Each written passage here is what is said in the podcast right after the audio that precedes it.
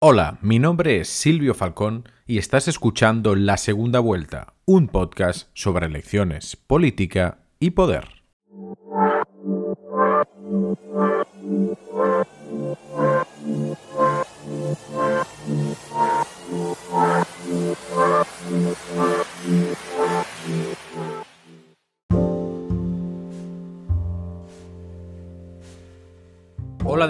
Bienvenidos y bienvenidas a un té con la segunda vuelta, el formato multitemático y más tranquilo de la segunda vuelta. Hoy llegamos con un menú completamente latinoamericano, Perú, Argentina y Venezuela. En común observamos crisis de diferente calado y trayectoria, pero crisis al fin y al cabo. Para comentar la situación en Argentina tendremos a un invitado especial, al politólogo argentino Luciano Napolitano. Y ahora es momento de comenzar.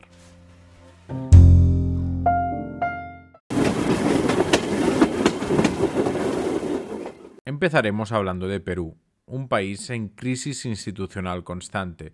De hecho, si repasamos la lista reciente de presidentes de la República, todos han estado involucrados en casos de corrupción. Alberto Fujimori, Alejandro Toledo, Alan García, Ollanta Humala, Pedro Pablo Kuczynski y el último Martín Vizcarra. Es interesante hablar de Perú porque es uno de los pocos sistemas semipresidencialistas de América Latina. Un presidente de la República y un primer ministro, como saben, comparten el liderazgo político desde la jefatura del Estado y la de gobierno.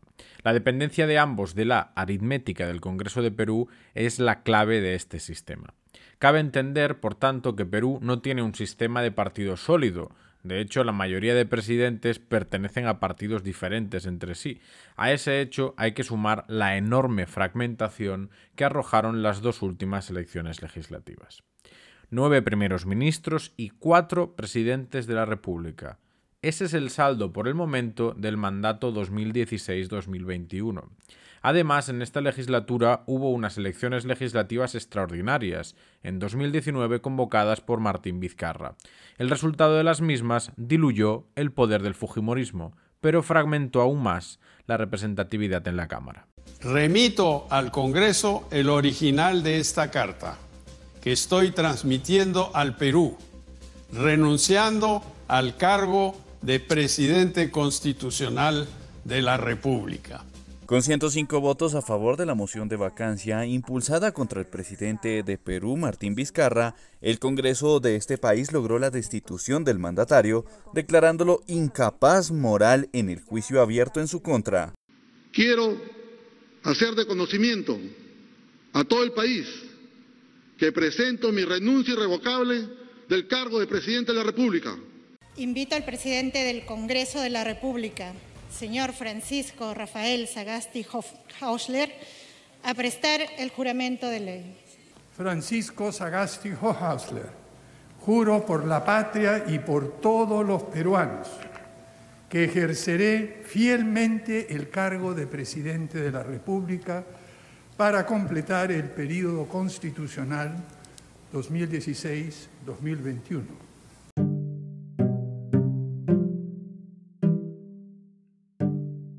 Kuczynski fue acusado de corrupción y dimitió después de dos intentos de impeachment. Su sustituto, Martín Vizcarra, también tuvo varios intentos de vacancia hasta el definitivo de este 2020, que llevó a la presidencia al presidente de la Cámara, Manuel Merino. Las protestas ciudadanas lo llevaron a renunciar solo cinco días después de tomar posesión. Después de barajarse diferentes nombres, el centrista Francisco Sagasti consiguió asumir la presidencia del Congreso que comporta la presidencia interina de la República.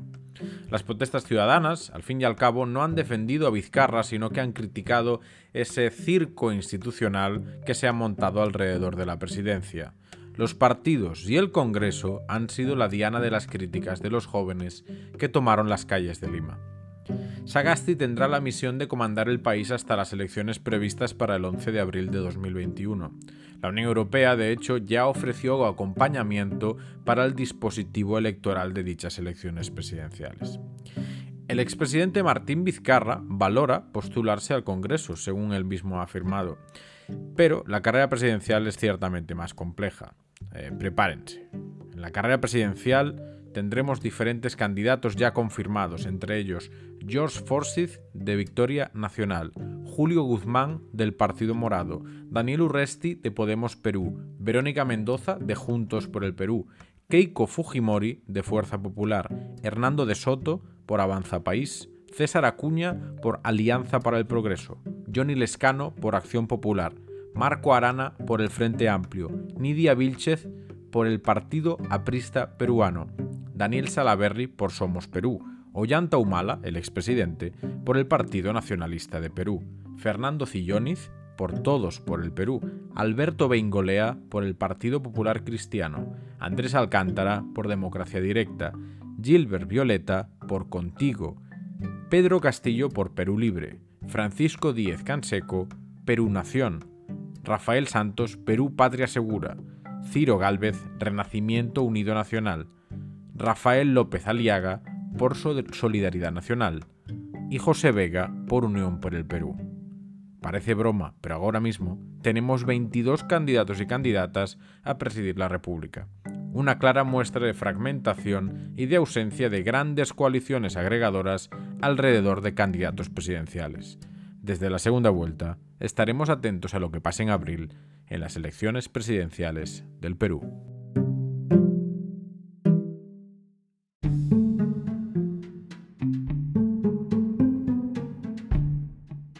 La segunda vuelta es un podcast autoproducido sobre elecciones, política y poder. Síguenos en Twitter en arroba la segunda vuelta, en Facebook y escúchanos en las principales plataformas digitales.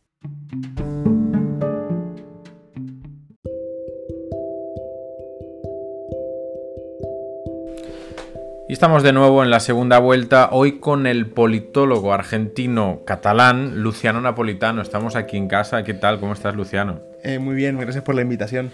Bueno, invitación literal en este caso, estamos en casa para comentar bueno, todo ha empezado un poco con la muerte de Maradona, no como causa, sino como totum revolutum, ¿no? El efecto de, que la política argentina se ve afectada por multiplicidad de factores, entre ellas la pandemia, por supuesto, uno de, eh, de los confinamientos más largos que ha habido en toda la región, pero también hay una crisis institucional y por eso queríamos hablar con, Luciano para ver efectivamente eh, esa crisis institucional. Hay dos actores, ¿no, Luciano? ¿Quién son los protagonistas? Sí, bueno, efectivamente, es como vos explicás. Eh, más allá de la muerte de Maradona y la crisis que, sentimental que esto provocó, eh, hay una crisis institucional en Argentina que tiene dos, partes muy claras. Por un lado, el gobierno nacional y por otro lado, la jefatura de la ciudad de Buenos Aires, eh, comandada por Horacio Rodríguez Larreta, que es del partido precisamente de Mauricio Macri, de Juntos por el Cambio, y el gobierno nacional, comandado por Alberto Fernández, que es del Frente de Todos, eh, bueno, eh, dos partidos totalmente rivales ideológicamente. El peronismo, digamos, de centro izquierda, de inspiración mm. kirchnerista, eh, incluso Alberto tiene una propia línea diferente, ¿no? Pero, pero y enfrentado al macrismo y a la, versión más light, tal vez. A la versión más light y a lo último que queda, digamos, el en el poder. resquicio de poder macrista que queda importante en Argentina, ¿no? Rodríguez Larreta. Si bien tienen otras provincias también, la ciudad de Buenos Aires, recordemos, es un centro donde, un lugar donde han salido presidentes de la nación. Eh, de la Rúa Macri han, sido jefes de gobierno de la Ciudad de Buenos Aires y luego han pasado a, Nación. ¿no? Así que bueno, vamos a intentar explicar un poquito qué, qué, ha pasado con algunos antecedentes. Cuando asumió Macri en, en, 2015, eh, en enero de 2016 Macri aprobó un decreto, que es el decreto 1990, 194, eh, perdón, donde le transfería a la Ciudad de Buenos Aires unos fondos de coparticipación, que vienen a ser, eh, digamos, el, equivalente aquí en España vienen a ser como los fondos de solidaridad, em, donde, bueno, eh, acaba a la ciudad de Buenos Aires, le toca eh, un, 1,4%, y le habían aumentado esos fondos, Macri le aumentó esos fondos a un 3,75%. Le dio dos puntos y un poquito más de más. Pero también le dio el encargo, digamos, de, gestionar 20.000 policías más para reforzar la seguridad de la ciudad de Buenos Aires. Entonces, bueno, digamos, equivalía, eh, esos 20.000 policías equivalían al dinero de más que se le, otorgaba a la ciudad de Buenos Aires, quitándole también recursos al resto de provincias. Entonces, bueno, eh, esto se había dado durante el gobierno de Macri, pero cuando asumió Alberto, Alberto había avisado de que esto se iba a tener que revisar. Eh, porque era evidente, digamos, que el porcentaje que se le había dado de dinero era mucho mayor al coste que, implicaba mantener a 20.000 policías. Entonces, una vez asumió Alberto, eh, él comentó ya varias veces que esto lo había hablado con, el jefe, de, jefe de, la ciudad y, y, que esto estaba ya más o menos arreglado. ¿Qué pasó? Llegó la pandemia y paralizó absolutamente todo. Claro, en medio de la pandemia, eh, una de las, como vos decías, uno de los confinamientos más largos de América Latina, eh, hubo una crisis también en la policía, pero no de la ciudad, sino de, la provincia de Buenos Aires, que está llevada por Kisilov, donde no sé si recuerdan ustedes, alrededor de un, centenar de policías rodearon la casa de gobierno armados, y esto fue muy criticado por todo el arco político. Entonces, a partir de esa crisis, que fue muy importante, el gobierno decidió tomar cartas en el asunto y decidir, y decidir quitarle esos dos puntos de más que le había dado, eh, decidir quitarle punto y pico, que era lo que sobraba, que el, gobierno consideraba que sobraba. Entonces, bueno, eh, aquí empieza la pelea. el gobierno le quita fondos a la ciudad y la ciudad eh, se queja de que están dejándola un poco de lado. Entonces la, policía está en el centro, ¿no? La policía en el centro. Como conflicto, en este caso, de ámbito federal, incluso de ámbito partidario, entre el centro izquierda y el centro derecha, pero también a nivel de funcionamiento institucional. Eh, ¿Y qué reacciones ha habido en este caso? ¿Quién se ha pronunciado? Decías el presidente, ¿no? Pero supongo que ha habido más reacciones y una evolución más, más clara de los hechos. Por supuesto, piensa que esto, este, este conflicto lleva varios meses y ahora estamos viendo los últimos resquicios, porque ahora la Corte Suprema se tiene que, se tiene que eh, expresar sobre este tema. Y por un lado se ha expresado la ministra de Justicia de, la Nación diciéndole a Rodríguez Larreta que no respeta ni la opinión mayoritaria de, los diputados, que esto se aprobó en diputados, eh, quitarle la quita de, estos, de este excedente de dinero y, no respeta, digamos, la división de poderes. ¿Por qué? ¿Por qué le ha dicho esto? Precisamente porque Rodríguez Larreta presionó a la Corte Suprema para que se exprese de manera veloz y, obviamente favorable, ¿no? Eh, pidiendo restablecer un federalismo que él considera que se ha quebrado. Es curioso esto que dice Rodríguez Larreta porque, claro, cuando hablamos de federalismo e instituciones republicanas, eh, él está diciendo que el dinero que se le ha otorgado por decreto, o sea, directamente del presidente, con una firma del presidente, es el federalismo del cual las provincias que no reciben ahora el dinero se están quejando de, por qué no lo recibimos. Entonces es un poco contradictorio. El mecanismo era el mismo, ¿no? El dinero desde el gobierno de la nación hacia Ciudad de Buenos Aires y ahora al revés. Al revés. El gobierno de la nación quitándole ese dinero, esos recursos a Exacto. Lo que pasa es que ahora lo está haciendo a través del, Congreso de Diputados y como corresponde y no, no vía decreto. Entonces, claro, considerar que se está quebrantando el federalismo cuando se está haciendo por las vías democráticas naturales es un poco, digamos, un poco razonable, digamos.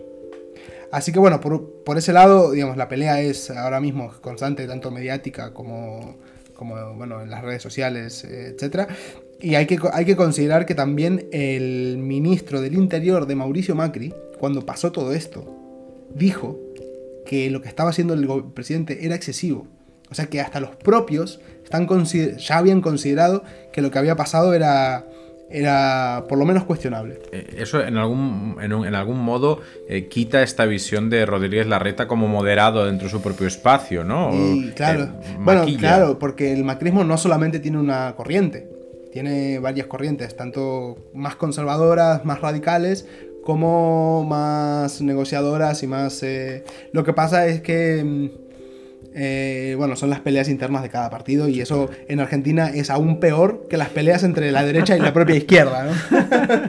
Sí, la interna de los partidos como, como una, un elemento importante en el medio de esta crisis. Sí, sí, también hay que, hay que resaltar y recordar que mm, el gobierno hasta hace muy poquito que salió el presidente a hablar, eh, advirtió al, al, al, a Horacio Rodríguez Larreta que si no firmaba el consenso fiscal 2020, que es lo que está intentando firmar ahora el gobierno, para que todas las provincias se pongan de acuerdo, es decir, el consenso fiscal lo que hace es darle la posibilidad a las provincias de poder modificar impositivamente sus, sus normas, que hasta ahora no pueden.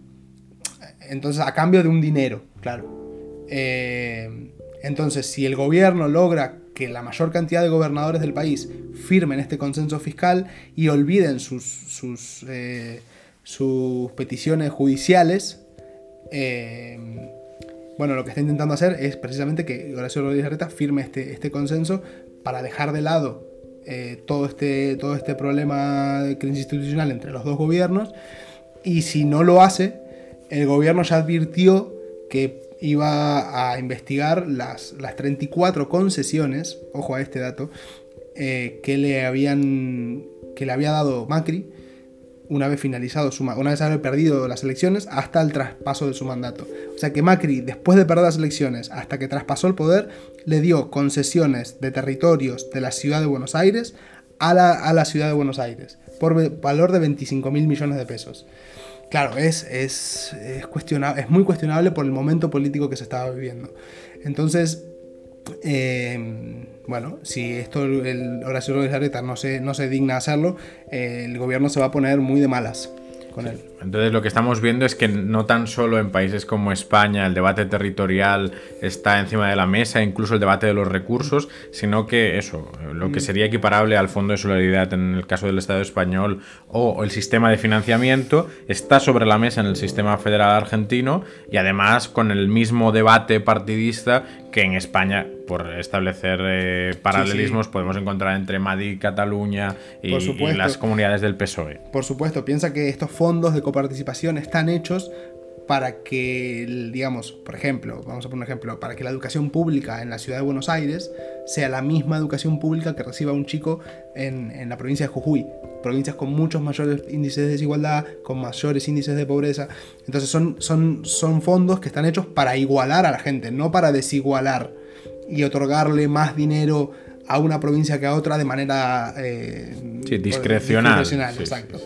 Entonces, bueno, el, el, el, acontecimiento este, el conflicto este es muy importante y creo que va a definir políticamente el destino de, de parte de lo de, a corto plazo de, del gobierno nacional, seguramente. Por último, eh, Clarín titulaba Alberto ha escogido rival, Rodríguez Larreta. Eh, ¿Crees, Luciano, que Rodríguez Larreta tiene aspiraciones presidenciales? Sí, sin duda, sin duda, sin duda. Es el candidato, es el candidato no solamente de la derecha eh, argentina, sino también de los propios medios eh, como Clarín y Nación. Eh, apuestan claramente a Rodríguez Larreta como cabeza visible de, la oposición a, Alberto Fernández. Hoy en, ahora por el momento no hay alguien que asome la cabeza como, como oposición realmente. Eh, la que es presidenta del PRO, de, de, del PRO del partido de Macri, es Patricia Bullrich, que era su ex ministra de, de seguridad, pero que no tiene capacidad o peso político para, para hacer oposición. Y en cambio, Rodríguez Larreta, desde la, desde la ciudad de Buenos Aires, sí que es el que tiene el peso eh, para hacer oposición. Así que yo lo veo muy claro que, que va a ser el candidato de la derecha, sin duda, y veremos si es contra Alberto porque muy posiblemente no lo sea. Eso ya es otra cosa. Ya lo veremos. Muchas gracias, Luciano, por estar con nosotros en la segunda vuelta. Por favor, espero volvernos a vernos pronto. Claro que sí.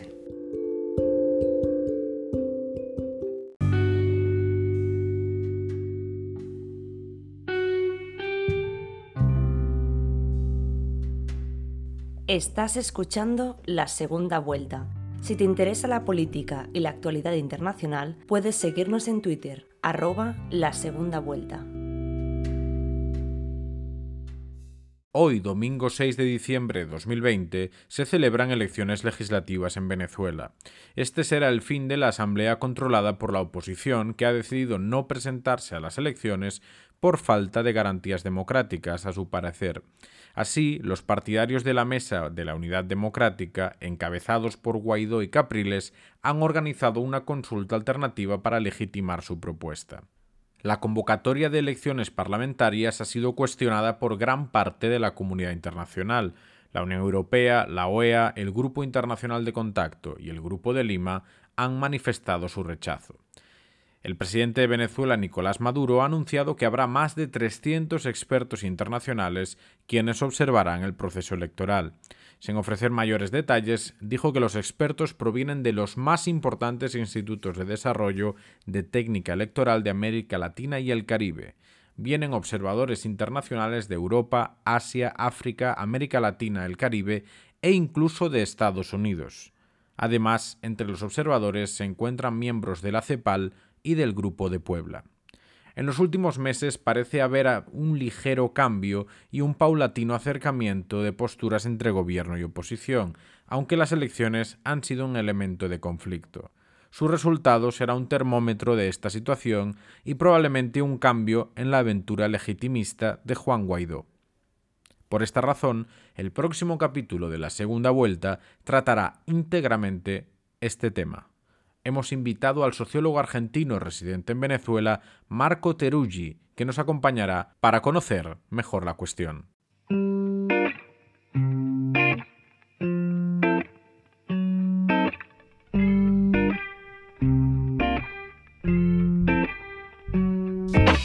Y eso ha sido todo por hoy. Muchas gracias por escuchar nuestro podcast. Os queremos recordar que nos podéis enviar vuestros mensajes de audio a anchor.fm barra la segunda vuelta. Queremos saber qué pensáis de la realidad política de nuestro entorno inmediato. Nos escuchamos la semana que viene aquí en la segunda vuelta.